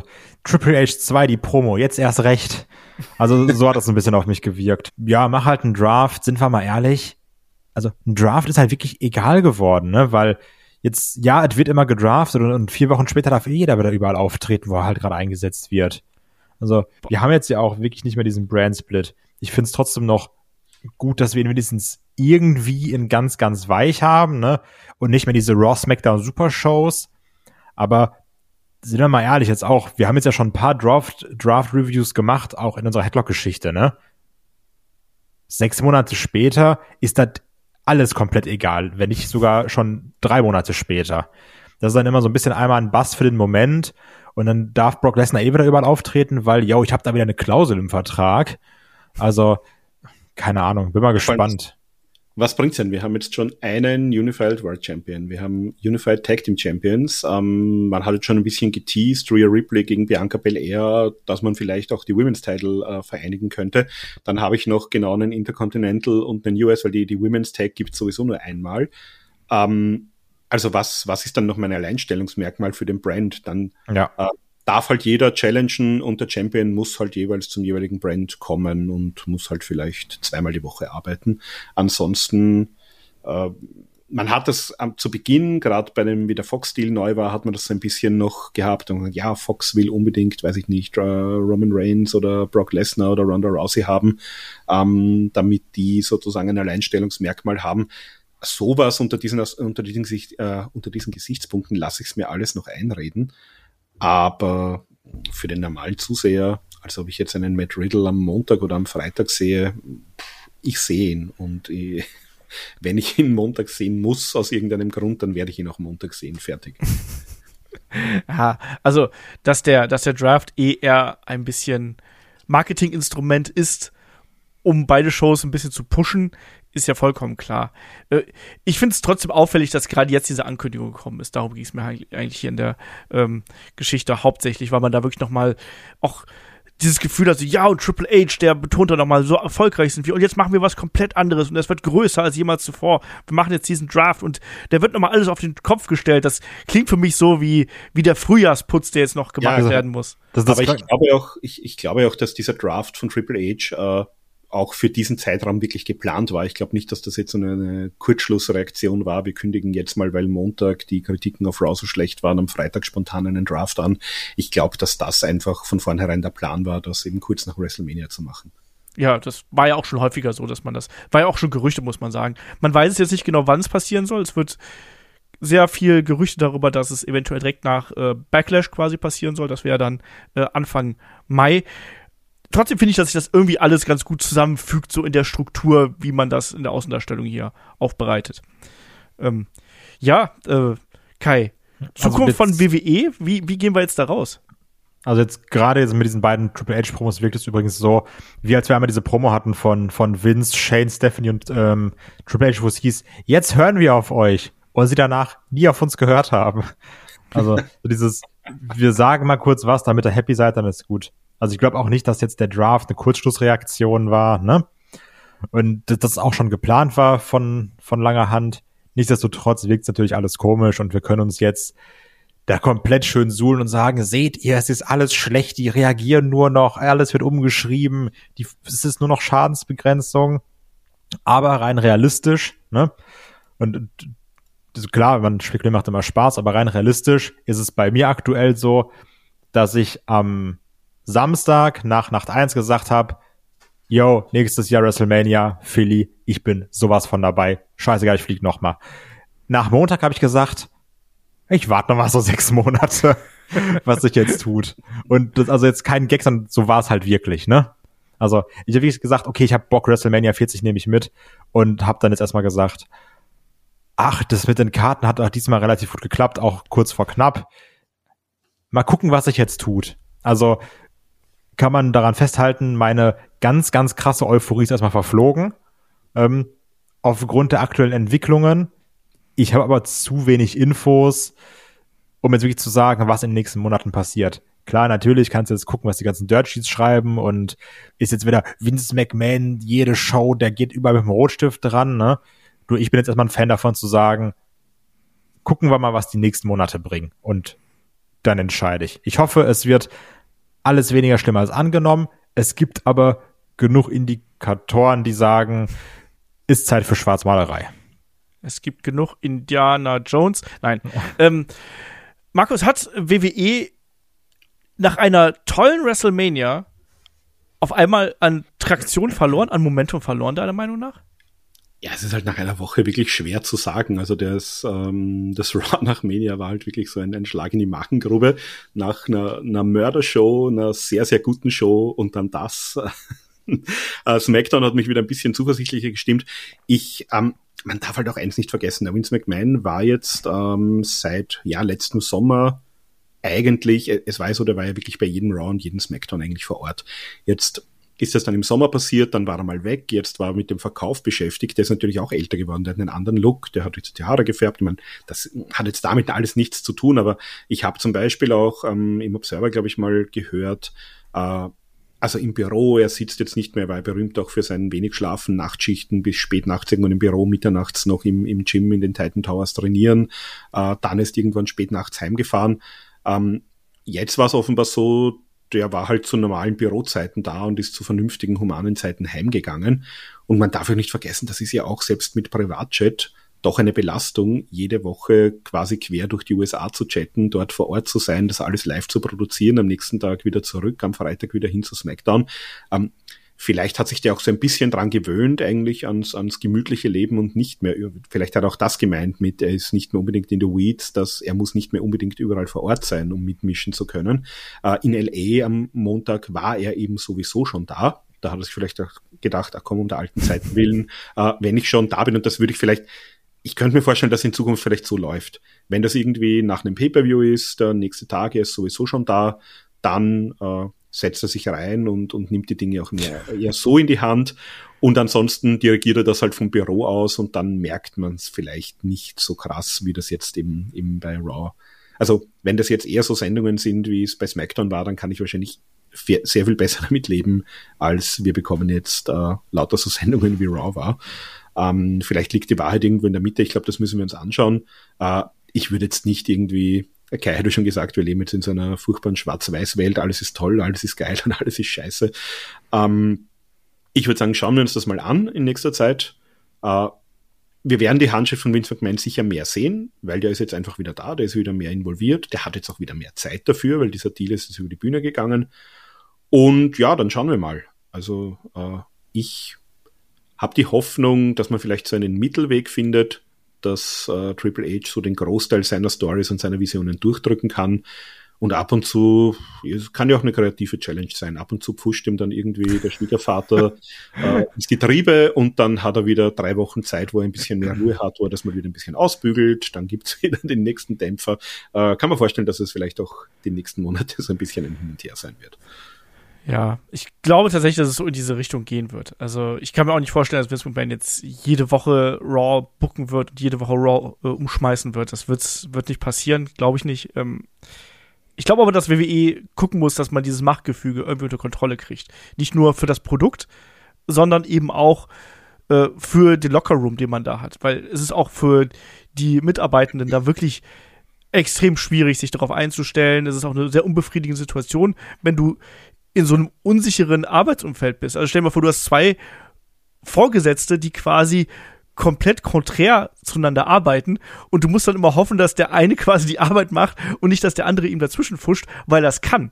Und das stelle ich mir so schwierig vor, gerade auch wenn du da bei WWE angestellt bist. Und ich finde, deswegen hat WWE auch wieder ein bisschen Momentum verloren und ist hier und da auch wieder unattraktiver geworden für anderes Talent, was dann vielleicht zwischen der Wahl steht, ob man zu WWE oder AEW ähm, wechseln möchte. Und wenn der Kai jetzt nicht noch was zu dem Thema sagen möchte, würde ich mich dann jetzt so ganz unauffällig einen ganz kleinen Bogen rüber zu ähm, All Elite Wrestling schlagen. Kai, hast du noch irgendwas, was du sagen möchtest zu nee, dem Thema? Lass den Bogen schlagen. Genau, weil äh, ist natürlich eine andere große äh, Geschichte gewesen. Ich wäre mich Kai dir gerade eben schon fast in die Parade gefahren, als du gemeint hast, so ja, am Montag, Dienstag habe ich dann äh, dreimal überlegen müssen, ob ich nochmal zu WrestleMania fahre und wollte ich sagen, ja, stattdessen hast du lieber Tickets für London gebucht, weil das war ja diese große Meldung von äh, Tony Khan dieser Woche, dass man ja im Wembley Stadium veranstalten würde am 27. August diesen Jahres und das ist ja die erste große Show außerhalb von Nordamerika für AEW und das hat auch entsprechend große Wellen geschlagen, muss man sagen, mit 25 Vorabregistrierungen für die Voranmeldung, für den Vorverkauf bei äh, Ticketmaster. Ähm, das Ding ist halt eben, ins Wembley Stadium gehen so Pi mal Daumen 90.000 Leute. Kommt natürlich immer darauf an, wie man die Bühne aufbaut, wie man den Entrance aufbaut und so weiter und so fort. Sagen wir 80.000 bis 90.000 Leute ähm, kriegt man da rein. Ähm, zum Vergleich, die größte AEW-Show hatte bislang ein bisschen was über 20.000 Zuschauer. Arthur Ashe Stadium, wir erinnern uns. Ähm, Kai, erstmal so ganz subjektiv, wie, du, du warst beim WrestleMania-Wochenende und hast es da mitbekommen. Äh, was hast du da gesagt? Bock. Hier, da kann ich neuen Insta-Content machen, da muss ich hin. das, ist, das, ist, meine Berufsgrundlage jetzt. Nee, ähm, ich habe mir gedacht, AW, also, beziehungsweise wir dachten ja schon immer, oh, AW kommt irgendwann in UK, keine Ahnung, geht dann ins Fulham-Stadion, yo, kriegst eh keine Karten, kannst vergessen, ne? Dann habe ich gesehen, Wembley. Ich habe mir gedacht, Wembley ist sehr groß. Warte, dann habe ich geguckt. Ins Wembley gehen 90.000. Wie will AEW 90.000 Leute ziehen? Ähm, weil, also ich finde es aktuell schwer einzuschätzen. Mein erster Gedanke war, die ziehen nie im Leben 90.000 Leute. Das wird so ein Olympiastadion-Ding, wo du immer sagst so, ja, wir haben so 40, 50.000, sieht trotzdem leer aus, weil das Stadion viel zu groß ist. Dann habe ich mir gedacht, vielleicht hast du aber auch hier genug Wrestling-Bekloppte, die sagen, wir kriegen ein großes Event in Europa, ne? Und deswegen fliegen wir rüber. Also nehmen wir Deutschland, Spanien, Italien, keine Ahnung was. Ist immer noch näher als Mania natürlich. Ähm, und ist auch London auch entspannter zu, äh, zu erreichen als Cardiff oder sowas. Ähm, da habe ich mir dann gedacht, ah, ich tue mich schwer mit dem Einschätzen, weil klar, man hat dann auch gehört, es haben sich schon 25.000 Leute registriert für die Tickets, für diesen Pre-Sale. Die Frage ist natürlich, wie viel kaufen das dann auch wirklich, ne? Absolut. Weil man, man merkt ja auch, eine Mania, ja klar, die ist auch immer ausverkauft, ne? Ja, eine Mania ist nicht immer ausverkauft, ne? Also, so, ich war da, ich kann sagen, eine Mania ist nicht immer ausverkauft. Eine Mania ist sehr, sehr, sehr, sehr voll, aber es gibt immer irgendwo Plätze. Ähm, und das ist halt auch, glaube ich, dann bei so einer AW-Show so, ich bin da noch nicht ähm, so nervös, ich sage, ach du meine Güte, ich krieg auf gar keinen Fall ein Ticket. Ne? Also deswegen werde ich mir auch denken, gut, ich buche schon mal ein Hotel und einen Flug, bevor es komplett teuer wird. Ne? Zur Not storniere es einfach wieder. Also sicher ist sicher. Ich finde es auf jeden Fall einen sehr mutigen Move und ich glaube halt auch da, dass du, ja, wir alle lieben Wrestling und wir lieben natürlich auch gerade ihr, oh, Ironman Match, Brian Danielson, gewrestelt zehn Stunden, dann kommen, dann kommen 80 Trilliarden Leute. Ähm, ich denke, Stimmt doch gar nicht, Quatschkopf. Ja. Also Olaf hat vor dem Podcast gesagt, ich fahre nur wegen, wegen Brian Danielson. Und ja, ich aber nicht das Ironman-Match. Ein T-Shirt von dem, setze mich in die erste Reihe mit so einem Take Me Home Brian Schild. Hast du gesagt? Ja, Ähm. Spirit Animal, Daniel Bryan, Brian Daniels. Papa, ich bin's. Genau. ja, Bei der Geburt getrennt. genau.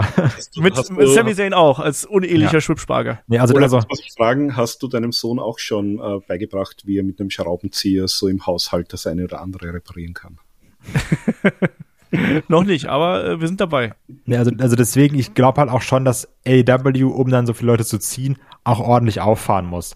Und eben nicht nur, weil ich sag mal, die Hardcore-Fans, zu denen ich uns jetzt mal hier allen zähle, oder auch Leute, die jetzt einen Podcast hören, ne, weil sagen wir ehrlich, wir machen gerade einen Wrestling-Podcast, ihr hört einen Wrestling-Podcast, wir sind schon Hardcore-Fans. Ähm, um aber auf 90.000 zu kommen, musst du auch die Casuals ziehen. Und die ziehst du dann eben nicht, wo du sagst, oh, aber gutes Wrestling, sondern da brauchst du auch die Namen für. Und ihr hattet es auch schon im Vorgespräch gesagt, da musst du dann so einen Stinger mitnehmen zum Beispiel. Stinge. Den Stinger. Äh, du musst dann auch, vielleicht musst du da dann auch einen Goldberg mitbringen, um Leute abzuholen. Oh, Also ähm, ja, für mich nicht. Ne? Für mich ist ein Grund zu sagen, ach, vielleicht fliege ich doch nicht. Aber ähm, ich, da brauchst du halt auch Namen, die du auffahren musst. Und da reicht es eben nicht nur zu sagen, hier kommt eine andere Catchliga, die nicht WWE ist.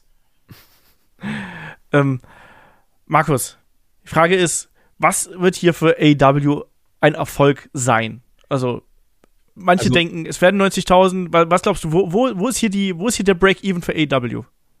Also ich sag mal, alles über 50.000 wird wahrscheinlich ein, ein Wahnsinnserfolg sein, wie du gesagt hast. Wir sind derzeit äh, Arthur Ashe Stadium, die hatten das Maximum waren 20.000 Leute.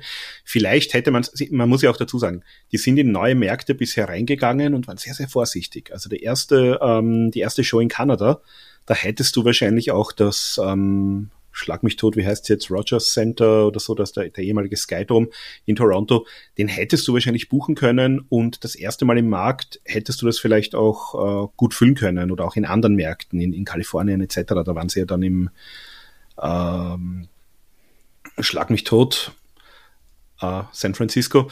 Da, da hätten sie schon äh, mehr draus machen können. Und jetzt haben wir alle gedacht, ja, ähm, Fulham Stadium, Craven Cottage, so passen 22.000 Leute fürs Fußball in etwa rein.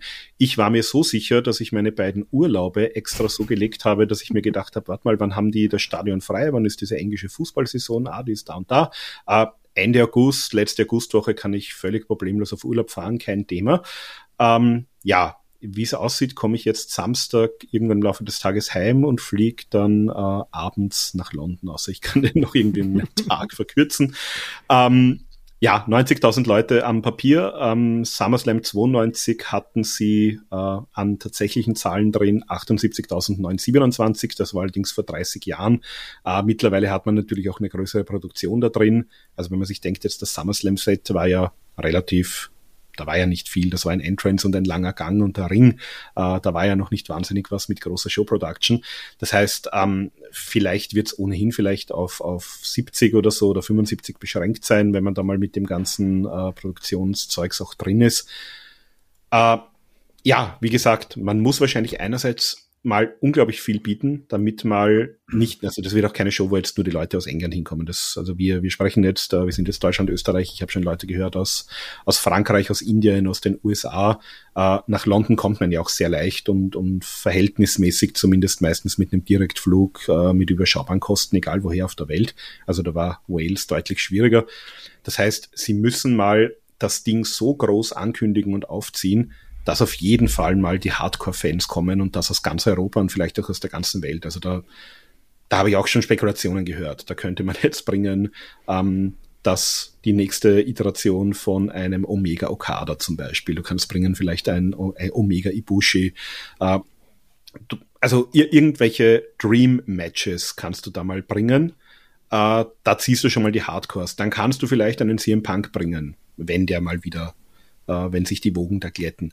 Dann könntest du, äh, Sting hat eben gesagt, den haben wir schon kurz angesprochen, der wird heuer äh, sein Retirement abhalten.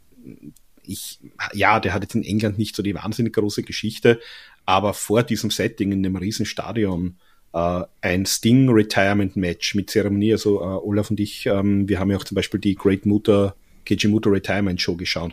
Das war schon ganz, ganz großes Kino, was die dort auch mit Production und Storytelling und so aufgezogen haben. Also so ein, so ein Sting Retirement von dem Ganzen äh, kannst du machen. Dann bin ich aber auch bei Kai. Äh, wenn ich einen Goldberg irgendwie bekommen kann und bringen will, dann bringe ich den bei dieser Show in irgendeinem großen Setting.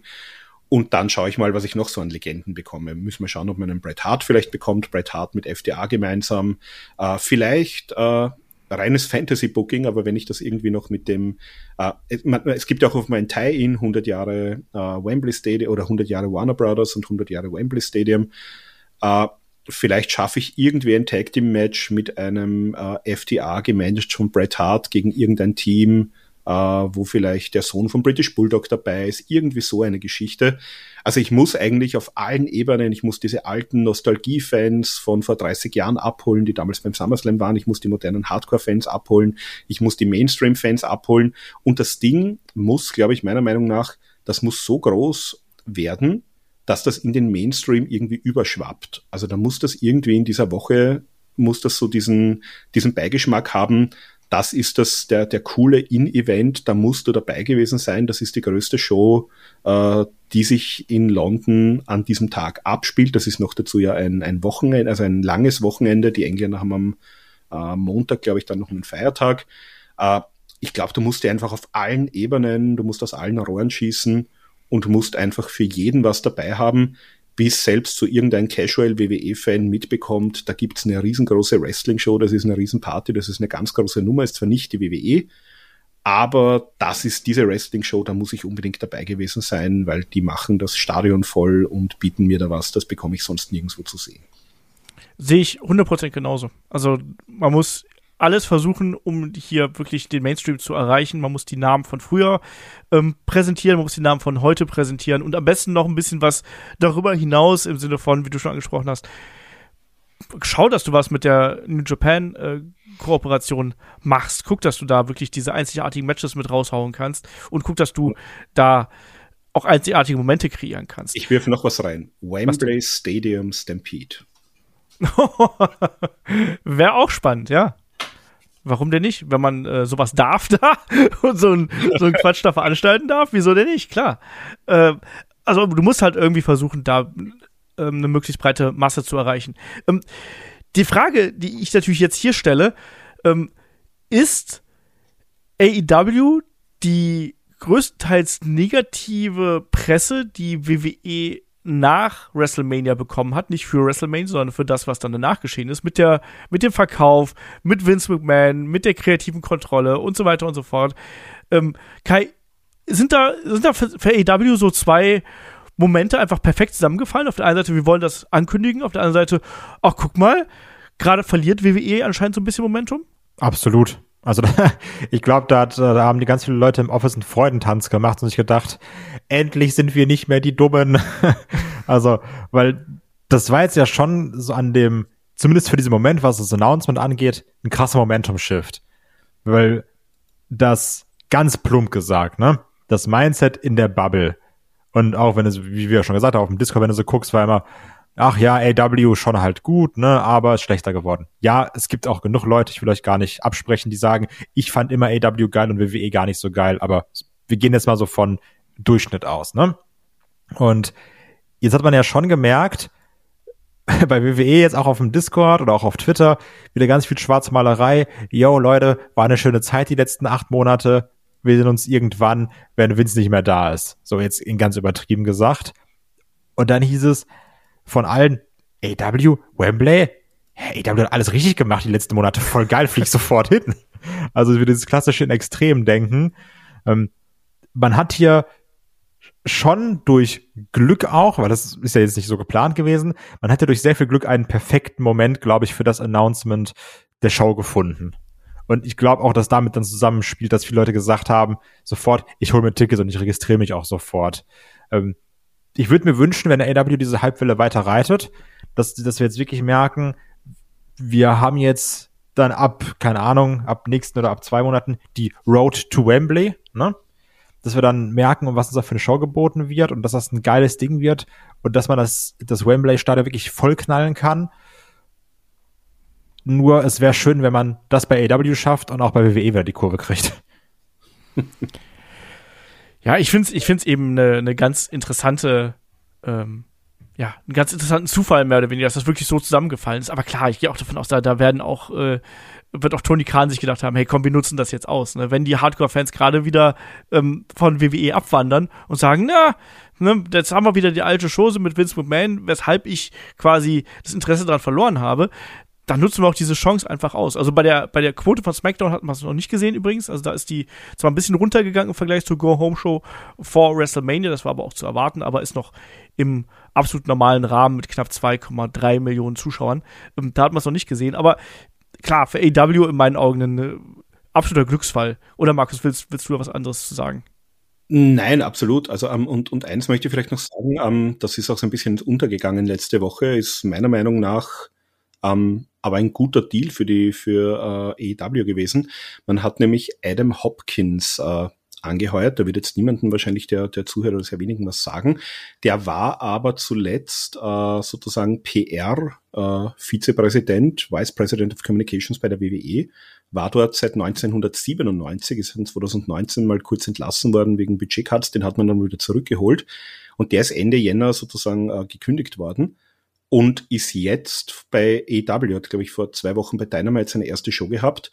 Und das ist halt ein PR-Profi, der einerseits sehr gut weiß, wie die WWE PR gemacht hat, das hat auch viel äh, sozusagen mit dem Talent gemeinsam äh, die vermittelt. Und der hat natürlich in die ganze Welt zu jedem großen Medium, das irgendwann mal mit WWE gearbeitet hat oder berichtet hat, hat der natürlich alle Kontakte, der hat alle Ansprechpartner von allen großen Medien. Äh, und gerade in Europa wird das natürlich, glaube ich, ein, also das, das wird jetzt nicht der Dealbreaker, äh, der Dealmaker oder Breaker sein, aber ich glaube, das hilft EW in der aktuellen Situation, gerade wo man vielleicht auch sagt, jetzt bei einem, äh, nehmen wir jetzt mal irgendein typisches deutsches oder englisches Medium, das jetzt nicht regelmäßige WWE-Berichterstattung oder Wrestling-Berichterstattung hat, äh, die vielleicht irgendwann mal im Rahmen von einer Hausshow irgendwas gemacht haben, dann kann der dort explizit anrufen und kann sagen, äh, übrigens, ich bin jetzt äh, bei EW, ähm, das ist das Factsheet, wir machen jetzt Wembley Stadium äh, und denen alles sozusagen am Silbertablett präsentiert, was die für eine vernünftige Berichterstattung brauchen. Und ich glaube, das ist halt ein Puzzlestück, äh, was sich gerade sehr, sehr gut anbietet, dass man mit dem auch, äh, ja, dann einen guten Griff jetzt gemacht hat, dass der auch verfügbar ist. Und der kann das sicher zumindest auf, auf äh, dieser Ebene, die man auch braucht, nämlich Medienaufmerksamkeit, kann der das zumindest sicher ein Stück weit anfächern, dieses ganze Feuer. Muss natürlich auch erstmal entfacht werden, weil bislang ist in Sachen AW in Europa noch vergleichsweise wenig passiert. Muss jetzt auch äh, so geschehen. Äh, ich finde es eine hochgradig äh, spannende Entwicklung. Ich freue mich darauf und bin auch gespannt, was das für AEW in Europa bedeutet. Ob das jetzt äh, quasi ein dauerhaftes zweites Standbein werden könnte, wenn das ein Erfolg wird. Ähm, wie sehr geht dann quasi AEW in die Globalisierung hier mit rein, in die weitere Expansion. Das kann eben auch wirklich dann für das Unternehmen eine entscheidende Richtung bedeuten. Und worauf ich auch noch natürlich zu sprechen kommen möchte, ähm, also ihr habt schon rausgehört, also Markus, äh, ich und auch der Kai, wir werden schauen, dass wir alle drei vor Ort sind. Ich hoffe, wir sehen auch einige von euch vor Ort. Ähm, ich habe zumindest schon ein Airbnb gesichert, auf jeden Fall. Ich, Flug schaue ich noch gerade. Ähm, was ich auch sagen wollte hier von wegen ähm, Momentum Shift. Ähm, Markus, wir haben auch gesehen, dass äh, zum einen FTA natürlich die neuen ähm, AEW Tag Team Champions geworden sind. Das heißt, also ein schneller Wechsel zu WWE wird da auch erstmal nicht stattfinden. Und äh, Switchblade Jay White ist jetzt auch bei AEW angekommen und ist All Elite. Und über den wurde ja auch lange Zeit gemunkelt, dass da WWE mehr als interessiert dran gewesen ist. Der hat sich jetzt für AEW entschieden. Also Kann das auch so eine Signalwirkung sein für zukünftige Verpflichtungen? Ja, es war natürlich mal eine, eine strategisch sehr schlaue Entscheidung von Tony Khan. Ich weiß nicht, wie lange das sozusagen schon, ob das jetzt sehr kurzfristig war, dieser Abschluss, oder ob man den jetzt schon ein paar Wochen in der Hinterhand hatte. Aber äh, Tony Khan hat uns zumindest das gegeben, was uns Vince McMahon nicht gegeben hat, nämlich das groß, große Debüt äh, bei der ersten Show nach WrestleMania. Ähm, der ist ja da völlig überraschend äh, zu Beginn der Show aufgetaucht. Und also ich kann mir schon vorstellen, dass das für den äh, mit einer Entscheidung war, ab dem Zeitpunkt, wo man gesagt hat, okay, Wins kommt wieder zurück oder ähm, wo es jetzt in den letzten Wochen noch geheißen hat, ja, der wird sich da auch wieder mehr involvieren, weil der hat ja explizit bei New Japan äh, auch ein Loser Leaves New Japan Match verloren und das hätte ja nicht sein müssen, wenn der von vornherein gewusst hätte, dass es zur EW geht, weil da gibt es ja eine äh, Partnerschaft und da wäre es nicht unmöglich gewesen, dass der zumindest äh, jetzt bei US-Shows von New Japan oder so, dass der da auch wieder regelmäßig eine Rolle spielt. Also wenn man das möchte, dann müsste man jetzt sozusagen diese Stipulation wieder irgendwie rückgängig machen. Und gerade New Japan ist ja eigentlich, was Stipulations angeht, relativ streng. Ähm, das ist für mich mal ein Indikator, dass das nicht so ganz so klar war. Aber er hat sich jetzt, also mit Stand heute, wenn ich mir das so ansehe oder, oder denke, wie vielleicht ein Vince McMahon auch Talent sieht, dann war das für ihn wahrscheinlich sicherlich die richtige Entscheidung aus meiner Sicht. Und ja, mich persönlich freut's, weil ich glaube, der kann natürlich bei AEW in dem Rahmen zumindest das, was er im Ring drauf hat, und das ist eine ganze Menge, äh, denke ich mal, sehr viel besser zeigen, äh, auch mit, mit den Möglichkeiten, die ihm gegeben werden, mit den Gegnern, mit denen er wahrscheinlich arbeiten wird, als das jetzt bei der, bei der WWE der Fall gewesen wäre. Kai, wie siehst du hier die Personalie Jay White? War das vielleicht mehr als nur ein neuer Wrestler, den man an Land gezogen hat? Also ich freue mich natürlich erstmal, dass er da ist, weil ich finde ihn wirklich sehr, sehr charismatisch. Äh, freue mich auch, den zu sehen. Also klar, natürlich hätte ich auch gesagt, auch bei Raw After Mania, ne, nehme nehm ich auch mit Jay White, guter Name. Und wäre auch natürlich eine große Überraschung gewesen. Ähm, ich glaube, dass er auf, aufgrund der, der aktuellen Situation das ganz gut genutzt hat und dann bei AW ist und jetzt nicht irgendwie bei Raw unter Vince McMahon als, keine Ahnung, Roy Black debütiert oder sowas, ähm, Wäre vielleicht ein bisschen nervig gewesen. Auch gerade jetzt mit dem Resigning von FTA, was man da hat, ist es, glaube ich, auch für, für viele Talents, ähm, aber auch für Fans ein großer Schritt äh, oder ein großer und wichtiger Schritt, weil klar, natürlich hätten sich die Headlines auch selbst geschrieben, ne?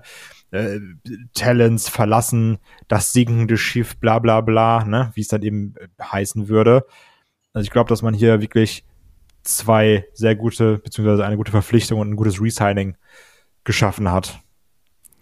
Ich glaube auch. Also ich glaube auch, dass das eine gewisse Signalwirkung haben kann. Also gerade diese Geschichte mit äh, Jay White, das ist schon ein großer großer Coup gewesen eigentlich. Ne? Das ist ein ehemaliger ähm, IWGP Heavyweight Champion, ist ein großer Name. Äh, ähm, allgemein im Wrestling gewesen, war jemand, der sich wirklich hochgearbeitet hat und war, wie gesagt, auch jemand, an dem WWE mehr als interessiert gewesen ist. Und das klang ja auch teilweise schon so, dass da eigentlich nur noch die Tinte trocknen müsste.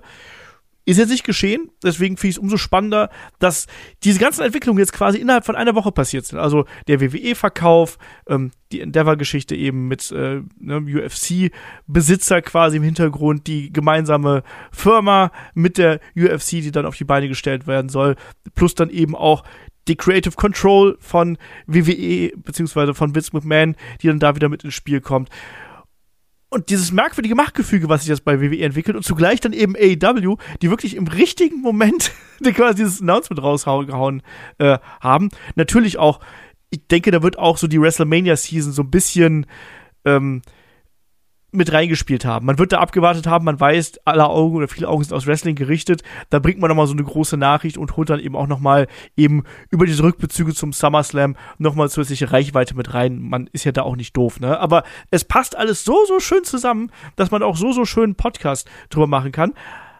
Aber Markus, so richtig zu einem, zu einem absoluten Schluss komme ich ehrlich gesagt nicht, außer es ist momentan viel los. Wir werden noch viel diskutieren aber wir werden auch erstmal noch ein bisschen abwarten müssen, wie das alles ausgeht. Genau, und ich glaube, wir haben im Jänner, als wir den ersten äh, Analyse-Podcast da gemacht haben zur Rückkehr von Vince McMahon, haben wir, glaube ich, gesagt, es wird ein sehr, sehr spannendes Jahr werden. Wir werden da sehr viel äh, Themen haben, über die wir reden können. Jetzt sind gerade mal, ja, wir haben jetzt April, also sind gerade mal drei Monate ins Land gezogen. Äh, wir haben da unglaubliche Veränderungen. Äh, jetzt, glaube ich, kommt mal diese Phase des Abwartens, also sowohl eben äh, bei der WWE, da haben wir ja gehört, vier bis sechs Monate, je nachdem, äh, wie auch diese Auflagen erfüllt werden. Übrigens, äh, was, was wir im, im äh, wir vielleicht noch nachreichen können vom Analyse-Podcast, es gibt äh, eine Klausel in diesem Vertrag, also das Ganze muss quasi bis Jänner 2024 äh, über die Bühne gehen, beziehungsweise ich glaube, man kann es noch zweimal um, um drei Monate verschieben, also wenn es jetzt wirklich irgendwelche rechtlichen Auflagen oder so gibt, weil wir hatten noch irgendwo die Frage, ob, äh, ob dieser Deal noch platzen kann. Äh, und in diesem Vertrag ist auch festgeschrieben, was sozusagen Strafzahlungen sind, wenn dieser Deal platzt, weil es könnte ja unter Umständen noch sein, äh, dass die WW sagt, wir finden doch noch einen Käufer, der uns, ich habe keine Ahnung, 12 Milliarden Dollar zahlen will in Bar, dann könnten die theoretisch noch, solange das nicht äh, wirklich durch ist, austreten, müssten aber, glaube ich, über 200 Millionen Dollar dann an Endeavor äh, bezahlen. Also, aber wir können davon ausgehen, dass das über die Bühne gehen wird. Jetzt warten wir mal ab, jetzt warten wir vor allem auch mal ab, was der Bild sein wird, äh, für All-In. Man darf auch nicht vergessen, das ist ja auch sehr interessant, man hat das jetzt erstens mal nicht als Pay-Per-View äh, angekündigt und wir haben eine Woche danach, äh, normalerweise zumindest an diesem Memorial Day Weekend, haben wir ja auch All Out als großen Pay-Per-View. Das heißt, es wird auch sehr, sehr spannend sein, äh, unmittelbar vor seinem großen Pay-Per-View, welche großen Matches bietet man trotzdem in diesem Stadium oder macht man vielleicht sogar irgendwelche Storylines und Angles, die dann unmittelbar zum Pay-Per-View nächste Woche führt was aber heißen würde, man hat vielleicht die Card für den Pay-Per-View erst mit, nur mit einer Woche Vorlauf angekündigt. Also auch das, äh, da werden wir auch sicher in den nächsten Wochen und Monaten, wenn sich da mehr abzeichnet, noch drüber sprechen. Äh, sehr, sehr, sehr spannende Geschichten auf jeden Fall, sowohl bei der WWE als auch bei EW im Moment.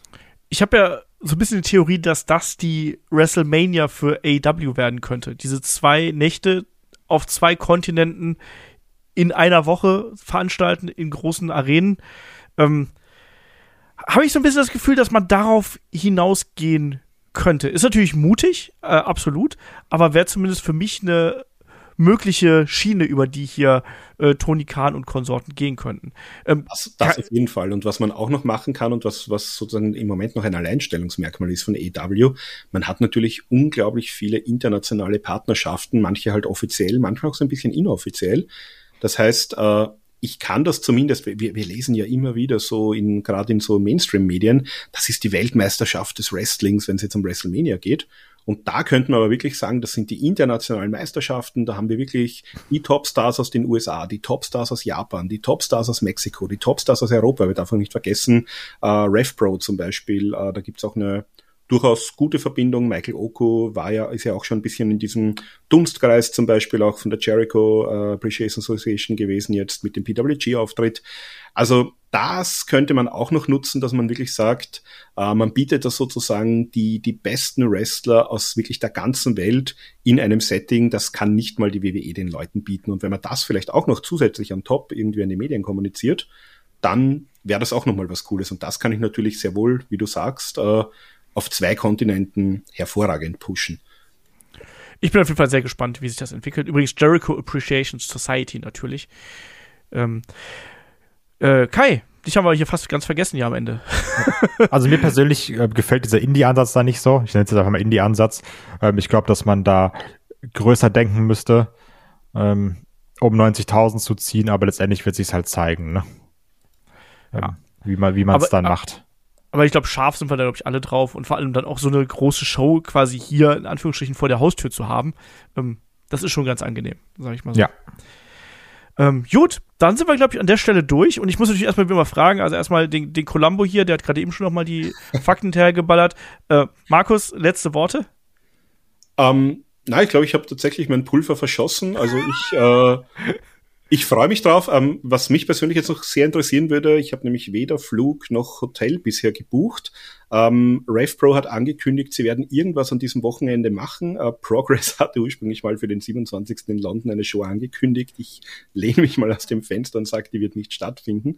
Ähm, ich wüsste gerne, was uns so im Rahmenprogramm noch von dieser großen Show geboten wird, äh, damit ich auch weiß, äh, wie ich möglichst meinen Urlaub und, und das Wochenende unter einen Hut bekomme, bevor Ey. ich meinen Flug buche und mich dann ärgere, dass ich eine tolle Geschichte vielleicht am Freitag verpasse oder so. Ähm, nein, also ich bin sehr, sehr gespannt, sowohl WWE als auch EW, was uns die so in den nächsten Monaten noch so um die Ohren hauen werden. Ich glaube, der, der Markus hat die toleranteste äh, Freundin, die man sich nur wünschen kann, wenn die hier Urlaub verschieben und ich habe keine Ahnung was, alles nur fürs Wrestling. Na, vor allem, ich habe tatsächlich gesagt, schau mal, dass, äh, ich, ich kann es nicht genau sagen, es wird wahrscheinlich irgendwann zwischen Ende Mai und, und Ende Juli äh, wird das mit England sein und haben wir gesagt, na passt, dann buchen wir einfach die letzte Augustwoche, dann sind wir safe. Ja. ja, Kai, finale Worte.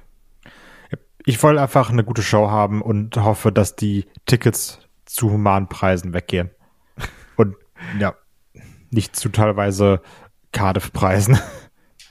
Ich bin gespannt. Ich freue mich auf jeden Fall auf ein ganz verrücktes Wrestling-Jahr. Also die äh, ersten Monate jetzt äh, waren schon mehr als ereignisreich genug und anscheinend geht das ja in dem Rhythmus weiter. Das auch wieder, ne, wo wir letztes Jahr gesagt haben oder ich noch in der, in der äh, Jahresrubrik gesagt habe, ich glaube, wir werden nie wieder so ein verrücktes Jahr haben. ich ich glaube, ich sah einfach gar nichts mehr. Deswegen, also es ist jetzt schon ein Wechselbad der Gefühle. Vince McMahon so, hold my Botox. hold my Haarfärbemittel. Ähm, ja, nein, es ist, es ist schon, es ist schon echt crazy. Und ich freue mich drauf. Ich freue mich drauf, hier weiter drüber zu berichten und ich freue mich drauf, äh, mit euch da draußen vielleicht dann auch äh, in London uns zu treffen und dann einfach ein bisschen zu quatschen zwischendurch und dann eben noch die Show anzuschauen und bei den ganz vielen anderen Gelegenheiten, die man jetzt auch einfach mitnehmen kann. Ähm, wird gut und äh, Hauptsache, Hauptsache Wrestling wächst, Wrestling gedeiht und ich glaube, da ist auch ähm, das, was gerade bei AW passiert mit der großen Show in Wembley, ähm, was Gutes. Bei WWE wird es auch ein Wachstum bedeuten. Die Frage ist, ähm, wird man damit nur oder wem man damit erreichen wird und wem das damit gut tut, aber wachsen wird man da auf jeden Fall auch. Deswegen spannende Zeiten und ich mache an der Stelle jetzt trotzdem mal den Deckel auf den Podcast hier drauf. Äh, weise nochmal darauf hin, nächste Woche Fragen-Podcast, schickt uns Fragen an fragen.headlock.de oder kommt bei uns auf den Discord und packt die da in den Feedback-Fragen-Kanal unter den Hashtag AskHeadlock. Und damit bin ich dann wirklich durch und sage bis nächste Woche. Dankeschön fürs Zuhören, Dankeschön fürs Dabeisein und bis dahin. Tschüss. Tschüss. Ciao.